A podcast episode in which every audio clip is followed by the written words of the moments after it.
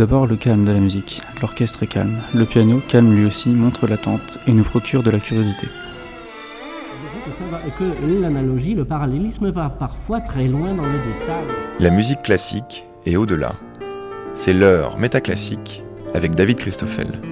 Quand la musique commence une phrase, l'auditeur peut très vite imaginer comment elle va continuer.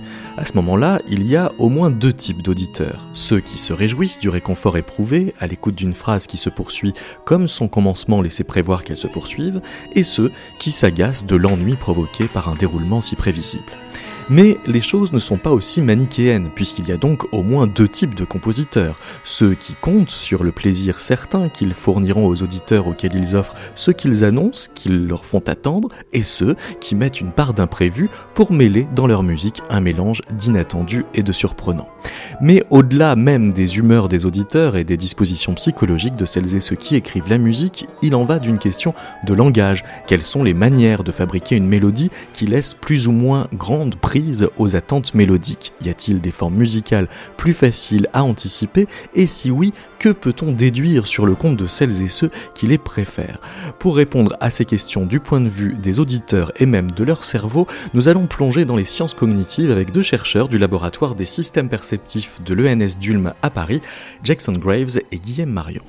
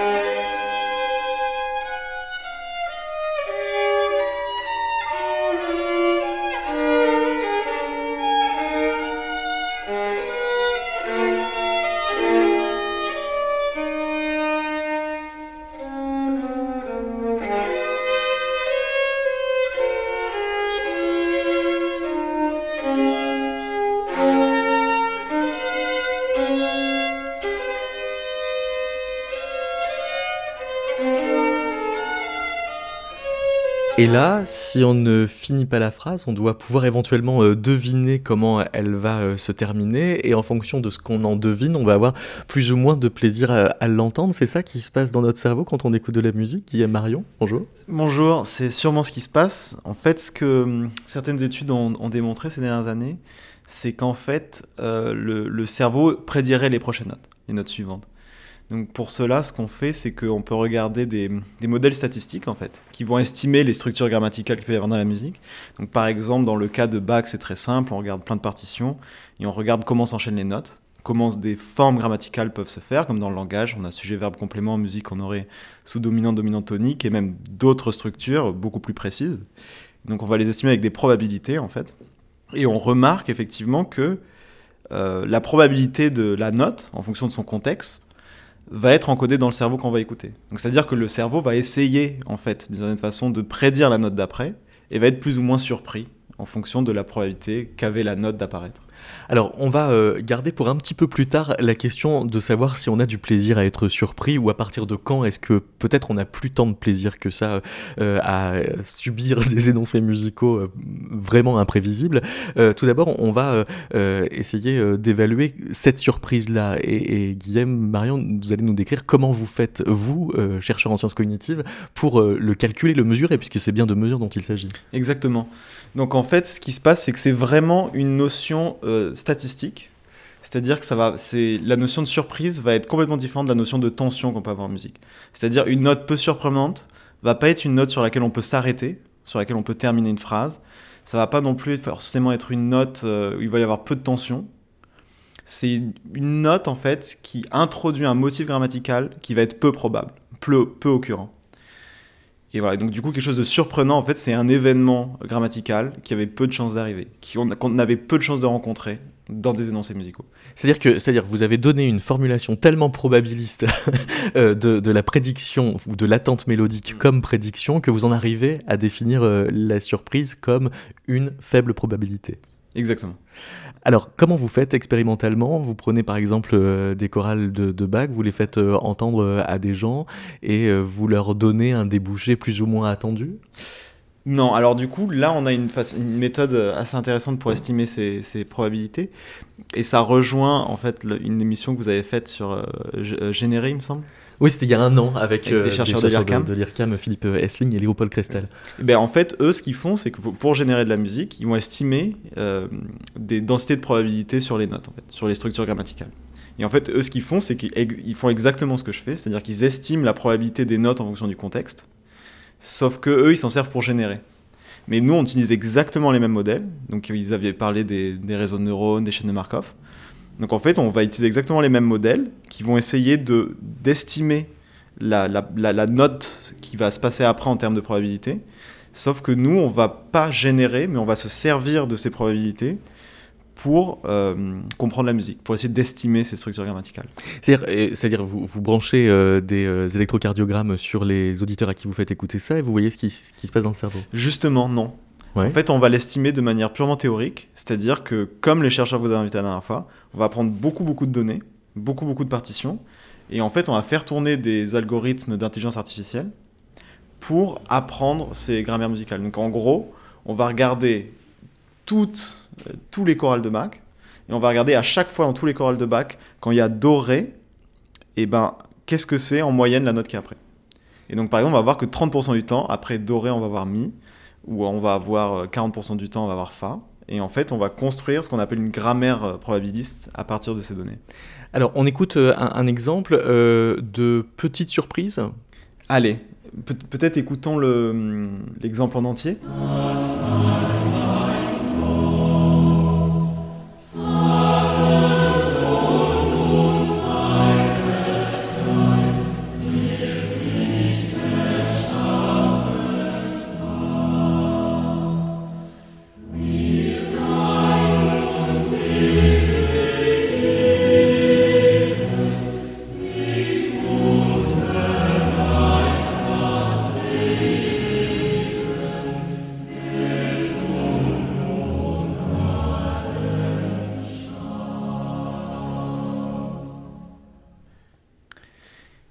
Dans ce choral de Bach, on, entend bien qu'il y a des, tensions, des résolutions, des cadences de différentes natures. Mais la question qu'on pourrait se poser, c'est à quel point toutes ces notes sont surprenantes ou pas, d'un point de vue de cette euh, estimation probabiliste, de cette notion de surprise probabiliste. Donc pour ça, nous, ce qu'on peut faire, c'est entraîner notre modèle statistique sur tous les chorales de Bach, et ensuite regarder sur ce choral de Bach en particulier, pour chacune des notes, la probabilité qu'avait chacune de ces notes d'apparaître en fonction de la grammaire générale des chorales de Bach.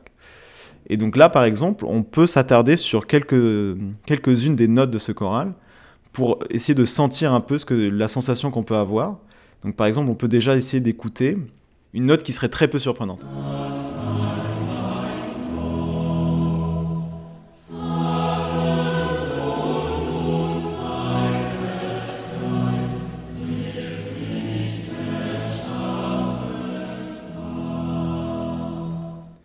Là, on peut voir effectivement que la note était peu surprenante, très attendue, mais aussi c'était la note de la cadence, donc une note de repos.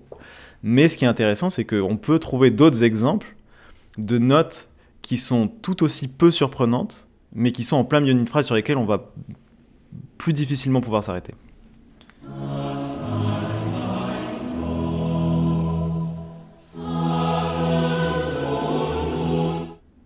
donc là, on a vu que c'est une note qui a la même qualité de surprise, donc c'est-à-dire qui est très peu surprenante. Donc ça veut dire en fait que ce mouvement mélodique en fait est très très occurrent dans les chorales de Bach, mais néanmoins c'est pas particulièrement une note sur laquelle on peut s'arrêter, c'est pas particulièrement une note de cadence ou une note de faible tension.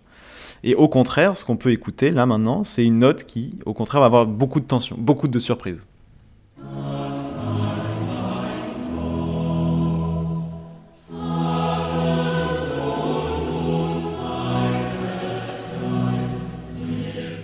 Donc cette note, par exemple, n'est pas particulièrement dissonante ou, quoi que ce soit, mais elle a beaucoup de surprises d'un point de vue euh, de, de, notre notion de la surprise, ce qui veut dire en fait que ce mouvement harmonique, mélodique, qui fait sol, sol, sol, do, en fait, est très peu occurrente dans les chorales de Bach. Ça veut dire simplement que euh, pour nous surprendre, selon votre modèle, euh, Bach n'a pas le choix que de désobéir aux habitudes qu'il a créées chez ses auditeurs. Exactement. C'est ça. Jackson Graves, bonjour. Bonjour. Euh, vous êtes d'accord avec cette façon de définir l'attente?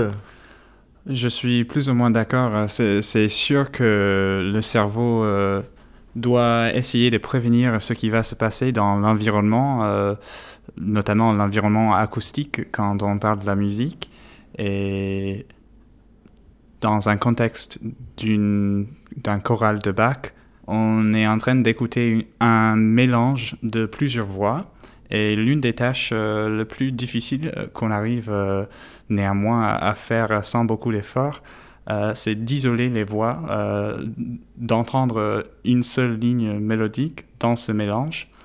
Et justement, il y a certaines, euh, il y a certaines tendances de euh, continuation dans les lignes mélodiques qui sont plus ou moins faciles à suivre dans un mélange. Et cette situation est assez commune dans, dans la vie quotidienne, euh, aussi bien que dans la musique, de devoir isoler un objet auditif une source euh, sonore euh, dans l'environnement et savoir quelles, informations dans l'environnement acoustique appartient à cette voix et, non pas aux autres. Et du coup, dans l'exemple qu'on vient d'écouter, sol, sol, sol, do, et à la fin, cette note do dans les modèles statistiques qui a décrit Guillaume provoque beaucoup de surprises. Une euh, raison éventuelle pour ça, c'est que c'est un grand saut de hauteur la distance entre sol et do et de 7 demi-tons, euh, qui est plus large que la, distance moyenne entre les notes dans une mélodie. Donc là, déjà, c'est une caractéristique qui est captée par euh, tous les modèles d'attente de, mélodique qui existent. Peut-être la chose la plus basique, c'est qu'on s'attend à, à, entendre des pas entre les notes qui sont, qui sont petites. Et c'est logique parce que dans l'environnement, euh, dans, dans, la vraie vie, hors la musique, euh, les objets auditifs comme les voix des autres humains ou les voix des animaux ou euh, le, son d'un objet qui passe comme une voiture vont pas changer rapidement, mais plutôt graduellement en fréquence et dans d'autres dimensions acoustique. Euh, Donc votre hypothèse, c'est qu'on a, euh, indépendamment de Bach, euh, une espèce d'habitude à une, continuité des, fréquences et qui fait que la musique de Bach, ne désobéissant pas trop, elle ne nous surprend pas vraiment. C'est une hypothèse qui a été défendue notamment par David Huron. c'est un, chercheur qui suppose que les règles de la tenue de voix, le voice leading, qui sont apparentes dans les chorales de Bach peuvent être décrits comme des déductions logiques des principes de, de suivi d'objets sonores dans l'environnement. Euh, mais juste le, fait qu'il y a une correspondance entre certains principes euh, euh, de l'analyse de la scène auditive et règles de tenue de voix ne veut pas dire que l'un a créé l'autre. La causalité n'est pas pas encore sûr, mais au moins ça suggère euh, cette possibilité. Pour euh, discriminer un événement euh, musical, il n'y a pas que les fréquences et, les hauteurs qui sont en jeu. Jackson Graves, vous avez fait une expérience avec une mélodie que l'on ne va pas encore citer justement parce qu'on va jouer avec sa reconnaissance. Comment est-ce que vous avez préparé cette expérience? Alors, pour cette expérience, on était intéressé à savoir si cette dimension acoustique, la hauteur qui distingue les notes graves et les notes aiguës, euh, était vraiment la seule dimension euh, capable de transmettre euh, l'information qui est contenue dans les mélodies pour, pour permettre les auditeurs de reconnaître les mélodies familières ou bien de développer des attentes mélodiques pour commencer à prévoir la continuation de ces mélodies. Et du coup, quand on parle de la hauteur, la différence entre les notes aiguës et graves, c'est une propriété d'un son qui est liée à la fréquence fondamentale. Chaque note musicale, même une, voix euh, humaine ou un, instrument musical, euh, contient plusieurs, contient plusieurs euh, composants fréquentiels à la fois.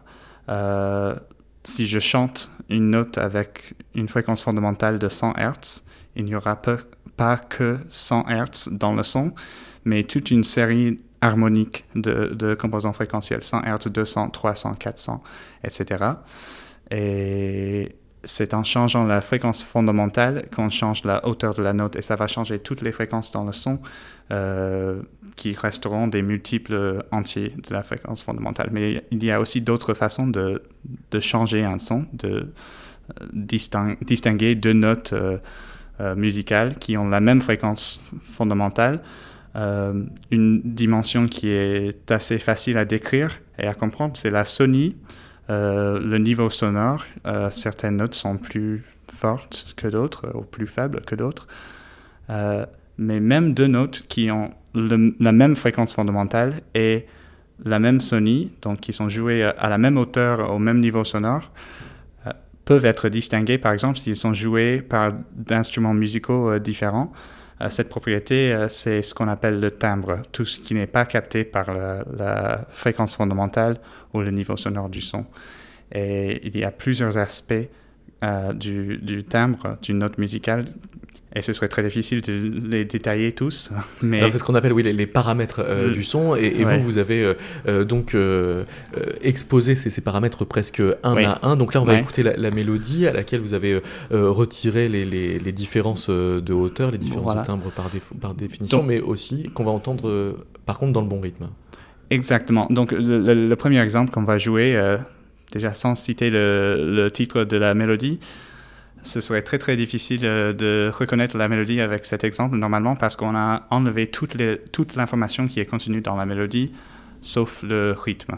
Euh, et du coup, toutes les notes sont égales.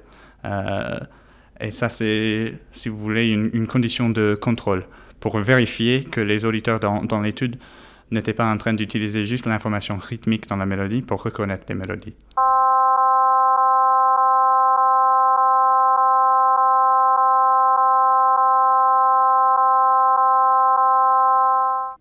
Vive le vent, vive le vent d'hiver, non? Euh, bah, par, ce que vous avez joué, euh, ce serait difficile à, dire.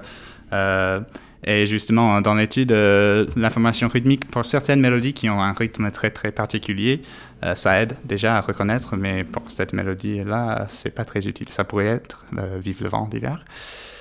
Le prochain exemple qu'on va écouter, c'est une mélodie où les notes ont été distinguées les uns des autres, non pas avec la fréquence fondamentale, qui est égale euh, pendant euh, toute la longueur de la mélodie, mais par niveau sonore. Donc euh, certaines notes sont plus, plus fortes que d'autres ou plus faibles que d'autres. Et en écoutant ce contour de Sony, il est possible qu'on va arriver à reconnaître l'identité de la mélodie.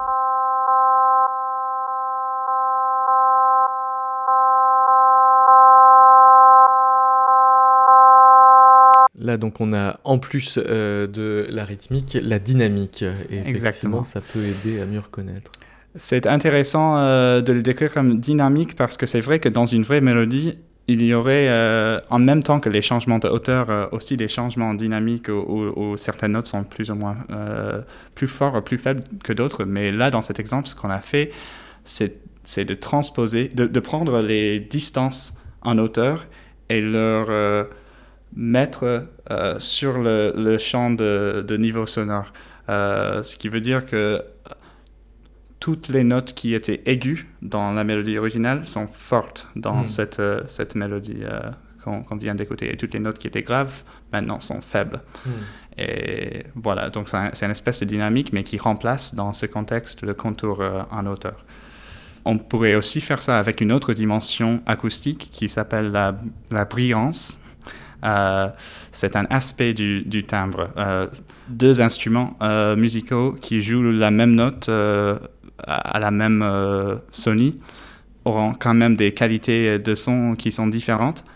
Par exemple, une, trompette est un exemple d'un instrument qui contient des composants fréquentiels qui ont une forte amplitude. Et on appelle ça un son bruyant dans le monde de, l'acoustique. Euh, alors qu'un violoncelle, par exemple, c'est un instrument qui n'est pas très bruyant par rapport à la trompette. Les, fréquences euh, euh, aiguës ne sont pas si fortes. Et donc, dans cette expérience, ce qu'on a fait, c'était de manipuler systématiquement la brillance des sons pour que les notes qui étaient aiguës dans la mélodie originale soient brillantes dans cet exemple-ci. Et ça peut aussi donner une sensation de contour.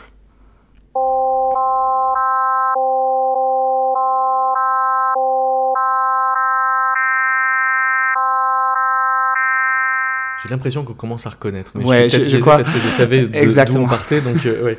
C'est un peu difficile à, dire euh, parce que je l'ai écouté euh, autant de fois. Oui, oui, Je, je, crois que brillance normalement. Commence à révéler. Commence, ouais. Et, il y a encore deux étages. il y a encore deux étages. Donc du coup, ce, ce qu'on a réussi à présenter de, de, la mélodie originale avec ces dimensions de brillance et Sony, c'est le contour de la mélodie.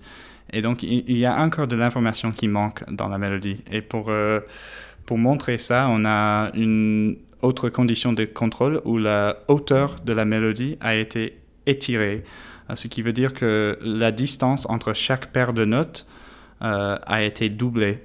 En ce faisant, on enlève la structure tonale euh, de, de, la mélodie, ce qui veut dire que, que les notes ne partagent pas de tonalité.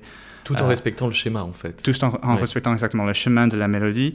Euh, à, chaque endroit où, ça monte, ça va quand même monter. Et à chaque endroit où ça descend, ça va descendre. Mais les distances ne sont pas correctes. Et, et, du coup, on peut écouter pour voir ce que ça donne. Une anamorphose. Ouais, voilà.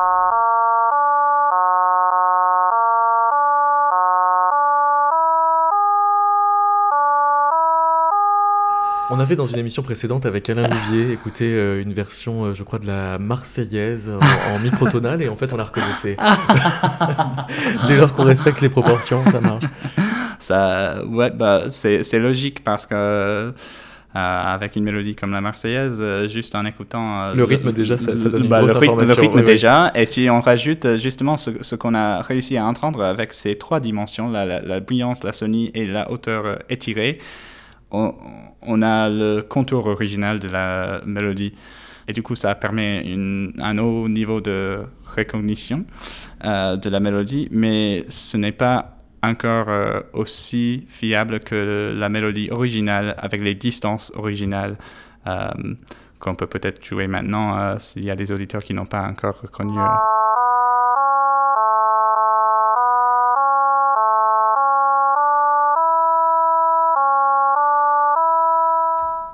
Et là, on n'a pas uniquement le contour de la, de la mélodie, mais aussi les valeurs de chaque note dans la tonalité. Genre là où, là où euh, euh, le note était tonique, euh, c'était tonique. Et si c'était médian, c'était Et quelles sont les conclusions de, de l'expérience? Parce que donc vous l'avez soumis, ce, ce, petit test, à un panel d'auditeurs, et il en est ressorti quoi?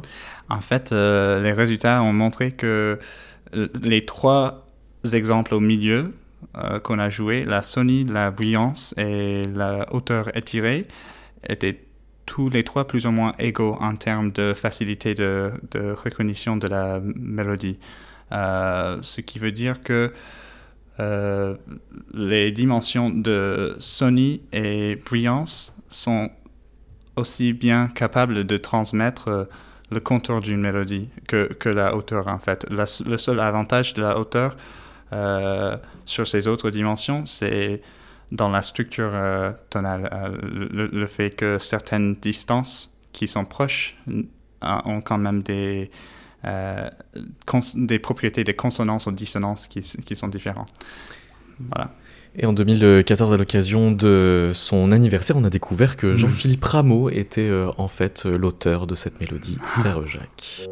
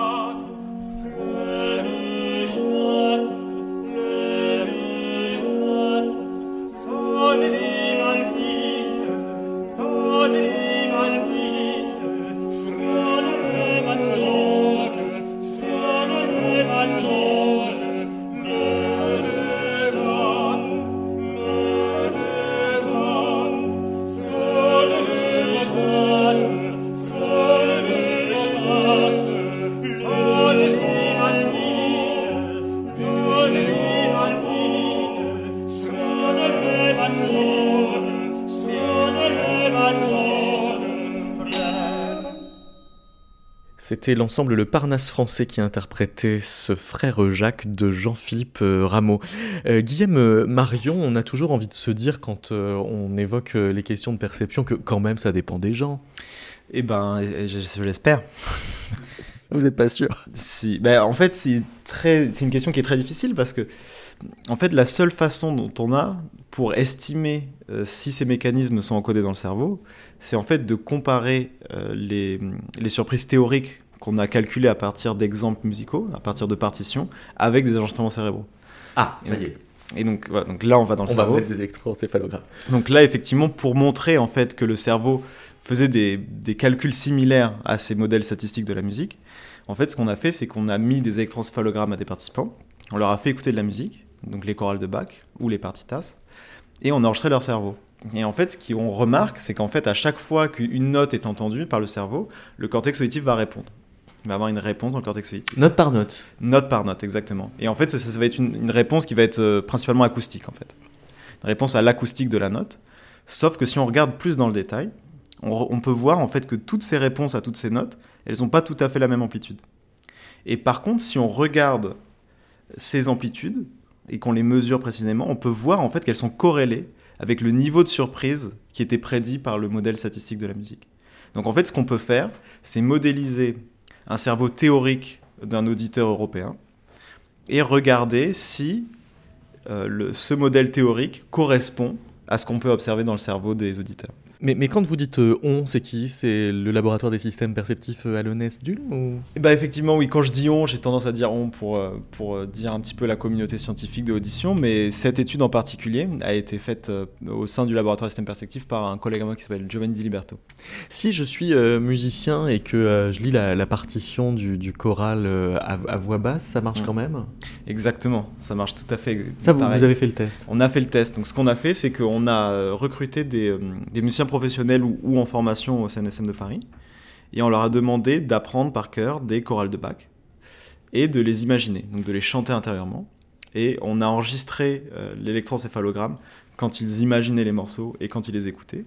Et ce qu'on a retrouvé, ce qui est très surprenant, c'est que justement le signal de surprise était encodé de manière similaire dans les deux conditions. Ça veut dire que même quand on l'a appris par cœur, on est resurpris à chaque fois. Exactement. Donc c'est pour ça que le mot surprise en fait est un très mauvais mot. Enfin c'est surtout que vous l'avez tellement encodé statistiquement qu'il a plus le même sens quoi. Il a plus le même sens exactement. Donc en fait cette idée de surprise, ça veut pas dire qu'on est surpris par un événement extérieur du monde comme on pourrait s'y attendre, mais ça veut dire qu'en fait on, on ressent un événement qui était peu probable même si c'est nous-mêmes qui avons généré événement. Donc ça veut dire qu'en fait, ce n'est pas une surprise par rapport au monde extérieur, c'est un espèce de marqueur grammatical qui va nous permettre ensuite d'appréhender la musique, de la comprendre et peut-être même de la ressentir. Est-ce que j'attends de la même façon si euh, j'ai appris euh, la musique euh, à Paris ou à Tombouctou? Eh bien justement, je ne pense pas. Et pour l'instant, en fait, la seule, la seule vu sur la musique à proprement parler, sur les hauteurs et tout ça, c'est ce modèle euh, statistique. De dire j'entraîne un modèle statistique sur la musique chinoise, j'entraîne un modèle statistique sur la musique européenne, ils ne réagissent pas de la même façon. Et on imagine en fait que ces modèles-là, ils vont modéliser un cerveau moyen de quelqu'un en Chine, un cerveau moyen de quelqu'un en Europe. Mais par contre, on a des exemples pour le rythme, par exemple. Alors ça, c'est une étude de Jacobi. Exactement, Nori Jacobi, qui est allé euh, en Bolivie amazonienne et il a demandé à des gens aux États-Unis et en Bolivie amazonienne de jouer des rythmes. Donc ce qu'il a fait en fait, c'est que il a essayé de représenter des rythmes simples à trois durées. Donc c'est-à-dire seulement trois intervalles rythmiques. Et on va en écouter quelques-uns. Donc par exemple, trois intervalles rythmiques. C'est-à-dire que par exemple 1-1-1, ça nous donnerait le rythme, ce rythme-là. Très simple. Par contre, si maintenant on fait 2-1-1, un autre 3, 3, 2, 2. On commence un petit peu à danser. Et par exemple, on a le Shabada jazz euh, classique, on entend tout le temps le 3, 2, 1, qui peut être représenté comme ça aussi. Et si on augmente les ratios, on peut avoir des rythmes beaucoup plus complexes, comme par exemple 7, 9, 8. Donc vous voyez bien qu'en fait, avec cette méthode, on peut représenter tout un ensemble de rythmes qui sont simples parce que ils vont pas, ils sont pas très longs, en fait, ils sont courts, mais qui peuvent représenter des complexités rythmiques assez grandes. Et en fait, ce qu'a fait Nori Jacobi, et, McDermott, c'est qu'ils ont, ils ont joué plein de rythmes à trois intervalles, dont certains très compliqués, dont certains très simples, et ils les ont joués à des gens donc aux États-Unis et en Bolivie, et ils leur ont demandé de les reproduire. Et en fait, ils les ont reproduits. Pour pouvoir faire un relevé d'erreur, en quelque sorte. Exactement. Mais ce qu'ils ont fait, euh, ces chercheurs, c'est qu'ils ont, à leur insu, à l'insu des participants, ils ont réenregistré ce que les gens rejouaient, et ils leur ont rejoué. Ils leur ont demandé de le, de le re-reproduire.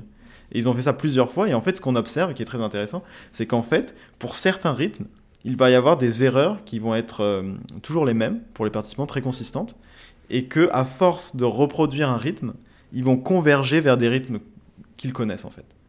Et du coup, ce qui est intéressant, c'est que si on regarde les rythmes sur lesquels il y a eu des erreurs et les rythmes sur lesquels ils ont convergé, eh ben, ce ne sont pas du tout les mêmes entre les gens aux États-Unis et les gens euh, en Bolivie. Et ce qui est intéressant, c'est que on pourrait penser que c'est des erreurs de reproduction, par exemple que la, façon de taper les mains euh, serait liée à ça, mais ils ont fait des tests pour montrer ça, et d'autant plus que ils ont fait l'expérience avec des, des, participants américains qui n'étaient pas musiciens. Donc avec des musiciens professionnels et des gens qui n'étaient pas musiciens, et ils ont eu les mêmes résultats. Donc, donc l'hypothèse, c'est que c'est vraiment un biais perceptif. C'est-à-dire que le, le, cerveau, en fait, en fonction de l'habitude culturelle, va percevoir les rythmes de manière différente. Et c'est des choses qu'on est en train d'essayer de, mettre en place au laboratoire des systèmes perceptifs. perceptifs pour vérifier quoi? Pour vérifier ce qui se passe dans le cerveau, en fait. Parce qu'en fait, avec cette étude-là, on a juste l'idée qu'il y a des biais perceptifs qui sont culturels. Mais comment ils sont représentés dans le cerveau, ça reste encore un mystère. Jackson Graves. Il faut, à mon avis, il faut euh, aussi préciser euh, qu'il y avait certains rythmes qui n'ont jamais été euh, reproduits, presque jamais été reproduits, mm. ni par les, participants boliviens, ni par les participants américains. Mm. Et aussi plusieurs rythmes qui étaient commun aux deux communautés. Donc euh, c'est sûr qu'il y a plein de différences euh, euh, entre la façon de, de, percevoir le rythme dans mm. les, les, deux, les, deux, cultures, mais ça permet encore la possibilité de, de quelques propriétés qui, qui sont peut-être pas dépendantes de la culture et d'autres qui en sont. Et la question qui est difficile, c'est de, de, savoir quel, quel aspect de la perception musicale rythmique ou mélodique euh, vient de l'apprentissage culturel et, quels, quels, aspects viennent euh, euh, peut-être des propriétés physiques du son qu'on écoute. Exactement, Ce qui donne envie d'écouter Chopinesque de John Baptiste. Vous écoutez Métaclassique, une émission de David Christoffel.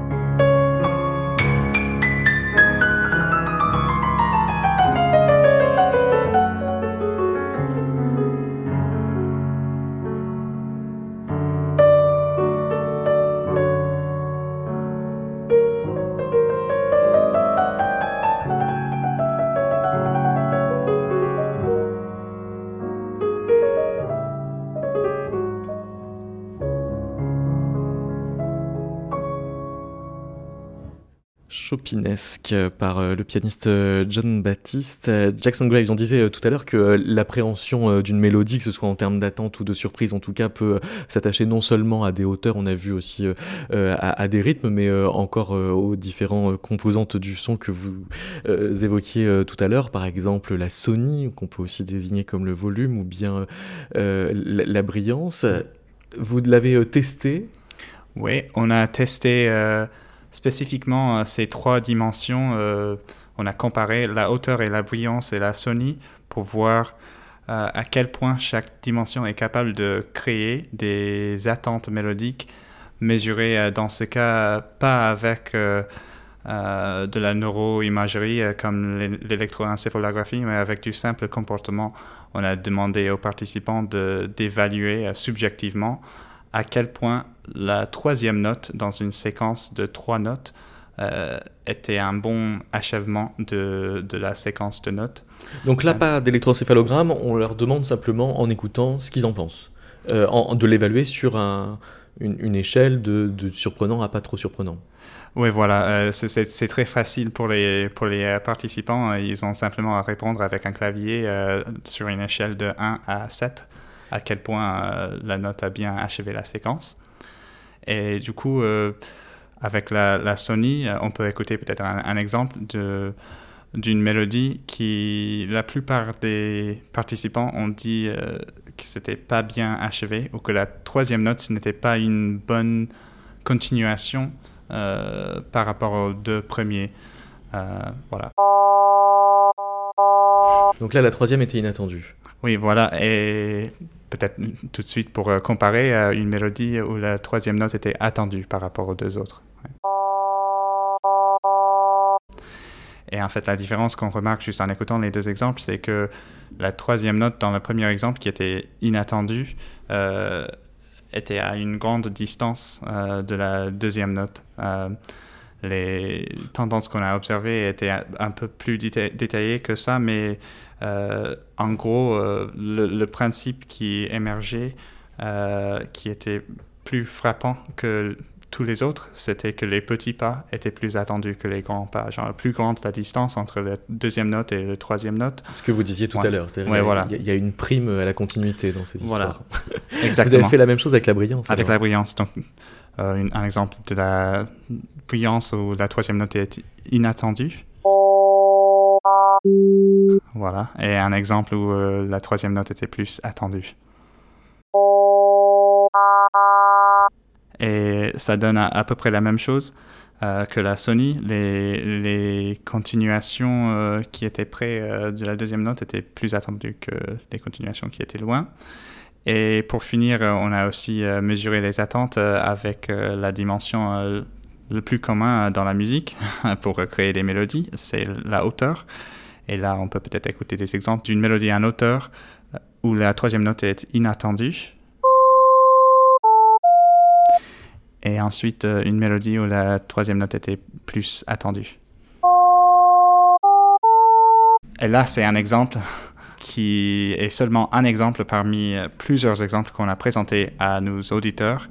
En fait, on a testé chaque euh, troisième note euh, qui était moins de 12 demi-tons euh, de distance de la deuxième note. Et on a observé des tendances d'évaluation dans les trois dimensions qui étaient similaires au travers des trois dimensions avec le caveat que dans les évaluations que les auditeurs ont données pour les continuations dans la hauteur, il y avait certains intervalles euh, comme par exemple l'intervalle de 6 demi-tons, euh, qui était évalué euh, comme plus surprenante, plus, moins attendue que les intervalles d'une taille similaire comme 5 ou 7 demi-tons. Et ça, c'est peut-être parce que cet intervalle, connu comme le triton, est, normalement aperçu comme dissonant. Et du coup, ces, ces, propriétés de consonance et dissonance qui existent dans la hauteur sont pas présentes de la même façon euh, dans les autres dimensions euh, Sony et brillance. Et on pense que c'est peut-être pour ça que les compositeurs euh, utilisent plutôt la hauteur pour créer les mélodies, même si les autres dimensions peuvent servir pour certains aspects de la continuations mélodiques et des attentes mélodiques. C'est uniquement quand on construit les mélodies avec la hauteur qu'on a accès à cette autre propriété de la dimension, la consonance et la dissonance. Mais justement, une étude qui a été réalisée par le même groupe de chercheurs qu'on a cité tout à l'heure pour le, rythme avec Nori Jacobi, euh, avec les auditeurs euh, en Bolivie, a aussi mesuré les, la perception des intervalles musicaux en hauteur et a trouvé que la perception de, des octaves euh, n'est pas le même dans cette autre culture que pour, pour, pour la musique occidentale. Pour nous, l'octave est fondamentale pour organiser la hauteur. Ce qui n'est pas complètement universel. Euh, le, plaisir euh, tel qu'on peut le, pister euh, dans, le cerveau mm. à, travers la, dopamine, il n'est pas du tout indexé à ce qui est attendu, au contraire, il est plutôt indexé à ce qui est surprenant En fait, c'est un peu plus compliqué. Donc effectivement, il y a des études qui ont montré que le système de, récompense dopaminergique est, est, très en lien en fait avec la notion de, de surprise grammaticale. Et en fait, ce que des chercheurs ont montré, en fait, c'est qu'il y a deux situations très particulières pour lesquels la dopamine va être relâchée. Et en fait, ça permet de faire une petite distinction, encore probabiliste, désolé pour ça, euh, dans, le, dans cette notion de surprise. En fait. Si, vous voulez, dans ces modèles statistiques, on a la notion de surprise qui est typiquement à quel point la note était peu probable, était peu occurrente dans le corpus. mais on a une deuxième valeur qui serait l'incertitude, ce serait à quel point on s'attendait à ce que ce soit une note note. Donc par exemple, vous pouvez attendre très très fort que la prochaine note va être un Do, et ça va être un Ré. Mais aussi, ce que vous pouvez faire, c'est que vous pouvez attendre euh, très très moyennement que la prochaine note allait être un Do, et en fait, c'est un Ré. Donc en fait, l'idée, c'est que cette notion de surprise, en fait, elle, se, elle, se, elle est sur ces deux dimensions. Et en fait, ce que les chercheurs ont montré, c'est qu'en fait, on va ressentir du plaisir quand on était surpris, mais très sûr, ou quand on était peu surpris, mais peu sûr. Mhm. Donc en fait, c'est cette idée qu'en fait, c'est les cas où le modèle interne de la musique qu'on aurait, notre modèle statistique interne, en fait faisait une grosse erreur. Dans le premier cas, c'est une grosse erreur. C'est-à-dire qu'on était sûr que c'était une autre note, mais en fait, ce n'est pas la bonne. Donc, c'est-à-dire que le modèle était mauvais. Et ce qui est intéressant, c'est que dans l'autre cas, c'est le cas où vous n'êtes pas surpris, mais vous étiez peu sûr. Donc, ça veut dire qu'en fait, le modèle avait une bonne intuition qu'on aimerait peut-être consolider. Donc, en fait, l'idée, c'est que peut-être que ce système de récompense dopaminergique donne une récompense au cerveau dans les cas où le modèle en fait peut s'améliorer. Donc ce serait un espèce de véhicule culturel qui dirait au cerveau, aux êtres humains, aux auditeurs, de se mettre dans des situations culturelles, d'écouter de la musique, où le modèle pourrait s'améliorer. Donc c'est-à-dire ce serait une forme de moteur pour faire une cohésion sociale un petit peu avec la musique. Et donc ça pourrait expliquer pourquoi on a tant de mécanismes cognitifs qui sont reliés à la musique et pourquoi le système de récompense serait activé dans ces cas-là. Et là, on n'a pas tous le même. Là, vous, vous allez euh, essayer de, creuser la différence interindividuelle euh, directement euh, dans l'étude des, des, fonctionnements cérébraux. Exactement. Et donc, du coup, l'hypothèse qu'il y a derrière cette idée de, de, cohésion culturelle par la musique, par exposition passive, parce que c'est ça, ce serait se mettre dans des situations où on va écouter de la musique qui va nous faire améliorer notre modèle, ça repose sur l'idée qu'en fait ce modèle interne de la musique, il serait construit par exposition passive, juste par en écoutant la musique, sans forcément y porter une attention particulière ou faire un effort dessus. Et donc ça, c'est quelque chose qu'on a déjà euh, mis en évidence en partenariat avec l'Université de New York, avec Claire Pelofi qui travaille à l'Université de New York, où ce qu'on a fait en fait, c'est qu'on a pris des auditeurs américains et euh, on leur a fait écouter de la musique chinoise traditionnelle. Et en fait, on enregistre leur cerveau une première fois, ensuite après ils retournent chez eux et on leur demande d'écouter ce type particulier de musique traditionnelle chinoise pendant 10 heures chez eux, donc sur plusieurs jours, une heure par jour, tout est très bien cadré. Ils reviennent au laboratoire, on réenregistre le cerveau et là, surprise, il y a une plasticité cérébrale. Le cerveau a été modifié. Seulement par écoute passive à la musique, à raison de une heure par jour, le cerveau a été modifié. Et en fait, ce qui semblerait, c'est que le cerveau a été modifié vers un modèle qui serait plus proche du modèle théorique de cette musique chinoise traditionnelle. Donc du coup, ça voudrait dire en fait que notre cerveau est plastique vis-à-vis des processus grammaticaux de la musique, et en fait qu'il évoluerait, qu'il se transformerait par écoute passive de la musique. Mais est-ce qu'il faut alors pousser le raisonnement euh, jusqu'à dire que pour qu'il y ait un monde plus neurodiversitaire, comme on dit parfois, euh, il faudrait alors euh, une espèce de coriace diversité musicale dans l'espace public? Compliqué comme question. Oui, oui. Très compliqué. Je Bah, pense en que- gros, ce que vous avez l'air de dire quand même, c'est qu'il y a des habitudes logiques euh, qui euh, sont incorporées euh, au contact d'un certain répertoire, du- Mm. d'une certaine euh, modélisation tonale, euh, et que quand euh, on parle de neurodiversité, euh, de fait, elle ne pourrait être relayée euh, que par des musiques qui ne sont pas si euh, Jean-Sébastien Bach que ça, quoi. Je, je pense que la diversité euh, dans les styles de musique euh, ne peut être euh, qu'une bonne chose euh, pour, euh, pour, oui, euh, sur le principe, pour les on a raisons- ouais, tendance à penser principe, ça. ouais, Il ouais. y a plusieurs raisons de le dire, euh, mais, euh, mais euh, je dirais que ça pourrait même être comparé à l'apprentissage d'autres langues. Et en fait, un thème euh, qu'on n'a pas encore évoqué, euh, mais qui est présent euh, dans presque toutes les études qu'on a mentionnées, c'est l'équivalence entre la musique et la parole, ou les similarités de, de perception. euh, euh, la perception de la musique et la perception de la parole. Justement, tout à l'heure, on a même utilisé le mot euh, euh, grammaire, je crois, des attentes euh, grammatiques euh, pour les mélodies. Et il, est possible que nos systèmes auditifs se sont développés pour percevoir et prévoir la continuation des mélodies dans la musique pour les mêmes raisons que de prévoir la continuation dans la parole, ce qui est très important, hein, surtout si on écoute euh, une phrase parlée dans un environnement bruité. Euh, ça peut être euh, comparé à... Non, mais ce qu'on pourrait penser, c'est qu'effectivement, de manière intuitive, on dirait que la diversité est bénéfique. Mm.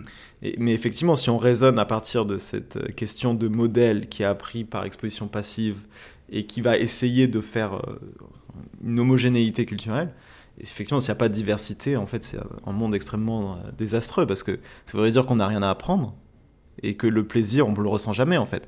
Parce que si le plaisir, comme certaines études l'ont montré, est relié euh, au rejet de dopamine dans le cerveau, ben, s'il n'y a pas de diversité musicale, alors tout le monde a exactement le même modèle et on ressent jamais de plaisir. Parce que ce que vous dites aussi, c'est que euh, une musique euh, qui ne m'est pas familière, il suffit de m'y exposer pendant 10 heures euh, Mm. pour que déjà je pense plus tout à fait de la même façon. Exactement. Exactement. Mais ça, c'est pas encore sûr si ce- c'est pas encore sûr si ça écrase des choses. Vous voyez ce que je veux dire? Non. C'est-à-dire qu'en fait, si je vous, c'est quelque chose qu'on est en train de, de, de- de réfléchir, tester, de ouais. tester. Par exemple, si je vous fais écouter, vous naissez, je vous fais écouter du Bach pendant 15 ans. Donc vous allez avoir un cerveau qui va être très proche de la grammaire musicale de Bach. Maintenant, je vous expose pendant 10 ans à la musique chinoise. Rien ne me dit que. Enfin, je- on sait que vous allez pouvoir apprendre la musique chinoise d'une meilleure façon, mais rien ne me dit que vous allez apprendre la musique de Bach d'une façon pire. Vous voyez ce que je veux dire? Mhm. Rien ne me dit que l'exposition à la musique qui vous étiez pas familière au départ va effacer en fait la perception que vous aviez des musiques familières. En fait, on ne sait pas à quel point. Vous voyez, vous comprenez ce que je veux dire? Oui, mais est-ce qu'il y a équivalence des musiques pour pouvoir dire ça? Par exemple, quand euh, on lit euh, parfois dans la presse euh, que les bilingues ont l'oreille musicale, Mm. euh, de quelle oreille musicale on parle? C'est-à-dire que la, la musique qui rend intelligent, on a plus souvent tendance à la prendre dans le répertoire savant occidental Mm. euh, que au rayon musique du monde. Ok, bah ça c'est un biais culturel, je pense. Oui, bien sûr. Ouais, je pense que. Mais c'est un biais culturel qui est, qui, qui- qui est peut-être amplifié par euh, euh, les, les habitudes expérimentales des sciences cognitives. Probablement, ouais. Des biais de, de- de- d'études, oui, bien sûr. Moi, je pense pas qu'il y ait. Enfin, je, enfin, je pense pas que ça ait du sens de, de dire ça. Ouais. Je pense pas que ça ait du. Enfin, je- en fait, moi personnellement, je. je Mais là, c'est un a priori euh, quasi idéologique que vous avancez. Euh, oui. Ouais. Bah, je vois pas de raison Bah, c'est plus en fait. confortable, oui, on espère en tout cas. Je vois pas de raison scientifique à ce que. Est-ce qu'il y a une supériorité d'une musique sur une autre Exactement, ouais. Je- J'en, vois pas. Mais- Eh, alors, on, on pourrait peut-être dire euh, justement que la science, euh, qui est plus souvent euh, conduite euh, sur, euh, sur la perception de la musique, souffre d'un biais euh, vers la musique occidentale. Mm. Genre la, la science qui est conduite dans les pays occidentaux, au moins, on, on a tendance à utiliser des exemples de, de musique euh, de Bach ou de la musique connue dans ce milieu. Et... Mais on pourrait aussi aller dire que, que les musiques très lointaines que l'on va chercher, on va les chercher sur des critères qui sont ceux que vous avez énoncés tout à l'heure, c'est-à-dire des, des, continuums, des, des fréquences ou... Oui, ou on pourrait même dire que les propriétés de la musique euh, utilisées quand on veut un exemple de, musique euh, euh, pour un autre propos dans une étude sur la perception de la musique, parfois on les choisit juste par familiarité et on n'est même pas conscient de quel biais on, est en train d'introduire qui serait peut-être pas présent si on, avait euh, inclus aussi euh, de la musique d'autres cultures. Donc, euh, je, je suis plutôt d'accord que genre, le fait d'augmenter la diversité de la musique utilisée, pas que dans ce contexte, mais, mais partout, nous permettrait d'avoir une compréhension plus, plus générale des capacités auditives euh, de la population. Pour finir, euh, Guillaume Marion, est-ce qu'il y a d'autres euh, méthodes que les électrocéphalogrammes en fait? Bien sûr, il y, a, il y, a, plusieurs méthodes. Une, méthode qui est utilisée souvent dans la littérature, c'est une, méthode qui s'appelle melodic priming. Ça consiste en fait à modifier le timbre, donc une, une, autre composante musicale que la hauteur. Donc en fait, c'est pour étudier la hauteur. Pour étudier la surprise de la hauteur, on va modifier une autre condition, un autre paramètre. Et ce qu'on va faire en fait, c'est qu'on va jouer une mélodie et pour certaines notes, on va changer le timbre. Donc par exemple, ça ferait... On changerait le timbre. Et en fait, on va demander aux participants d'appuyer sur un bouton quand il y a eu un changement de timbre. Et en fait, ce qui est très intéressant, c'est que la durée de réponse, la durée que les, le temps que mettent les participants à appuyer sur le bouton varie en fonction de la surprise de la note. Plus ils sont surpris, plus ils mettent de temps à répondre. C'est-à-dire que la, oui, la surprise retarde le réflexe. Exactement. Et donc du coup, on peut utiliser aussi cette méthode pour estimer la surprise directement chez les participants. Au lieu de la comparer à une surprise théorique, comme on le faisait avec les électroencéphalogrammes. Ah oui, de faire du retard de réponse une preuve de surprise. Exactement. Et donc du coup, une, expérience qu'on est en train de monter, en partenariat avec Claire Pelofi toujours, ce serait de faire une expérience en ligne avec ce prisme de melodic priming, où on estimerait la surprise à partir des temps de réponse des participants, et de faire cette expérience en ligne à travers le monde, dans tout un tas de pays, dans tout un tas de contextes socioculturels, et essayer de voir quels sont les paramètres qui permettent de différencier les individus. Parce que par exemple, on pourrait estimer que dans différents pays en Europe, hors d'Europe, il y aurait des grandes différences, mais effectivement, il y a beaucoup d'entropie au sein des pays aussi, selon euh, comment les gens étaient éduqués, quel type de musique ils ont écouté. Euh, leur contexte socio-économique, tout ça va avoir tout un tas de répercussions, à mon avis, sur la culture musicale qu'ils vont avoir et sur la façon dont ils estiment la surprise musicale. Et donc, du coup, l'idée un petit peu de cette étude, ce serait d'arriver à avoir tout un tas d'exemples, en fait, grâce à Internet, de, des modèles internes de, des grammaires musicales pour tout un tas de personnes, et essayer de regarder quels sont les paramètres qui vont faire varier et comment ils vont faire varier, et aussi calculer des distances culturelles, parce qu'on peut faire ça. Donc on peut regarder quels, pays sont plus proches, par exemple, euh, d'un point de vue des cultures musicales. Et c'est une méthode qui pourrait être euh, très innovante pour estimer aussi les transferts culturels entre les pays, tout un tas de choses. Et la méthode d'utiliser le temps de réponse euh, comme preuve implicite de, la surprise est, est une méthode euh, qui a été utilisée euh, par plusieurs chercheurs euh, justement parce que c'est objectif et, et, non pas subjectif. Et donc ça peut être un bon outil dans des cas où on a intérêt à, mesurer la perception des auditeurs sans le filtre des, des pensées explicites et conscientes de l'auditeur même. C'est-à-dire que la surprise implicite et révélé par euh, le temps de réaction. Et, et c'est pas un truc que je pourrais contrôler hmm. si je voulais euh, dire euh, top, top down. si, si, si, je voulais dire par rapport à mes propres biais de, de, de haut niveau cognitif que j'ai envie de noter cette mélodie comme plus surprenante que cette autre tout cela va être géré par les processus qui sont euh, euh, sous le niveau de la conscience, voilà, inconscient. Du coup, c'est un av- avantage par Exactement. rapport à... Exactement aux comme évaluations euh. Exactement, ouais.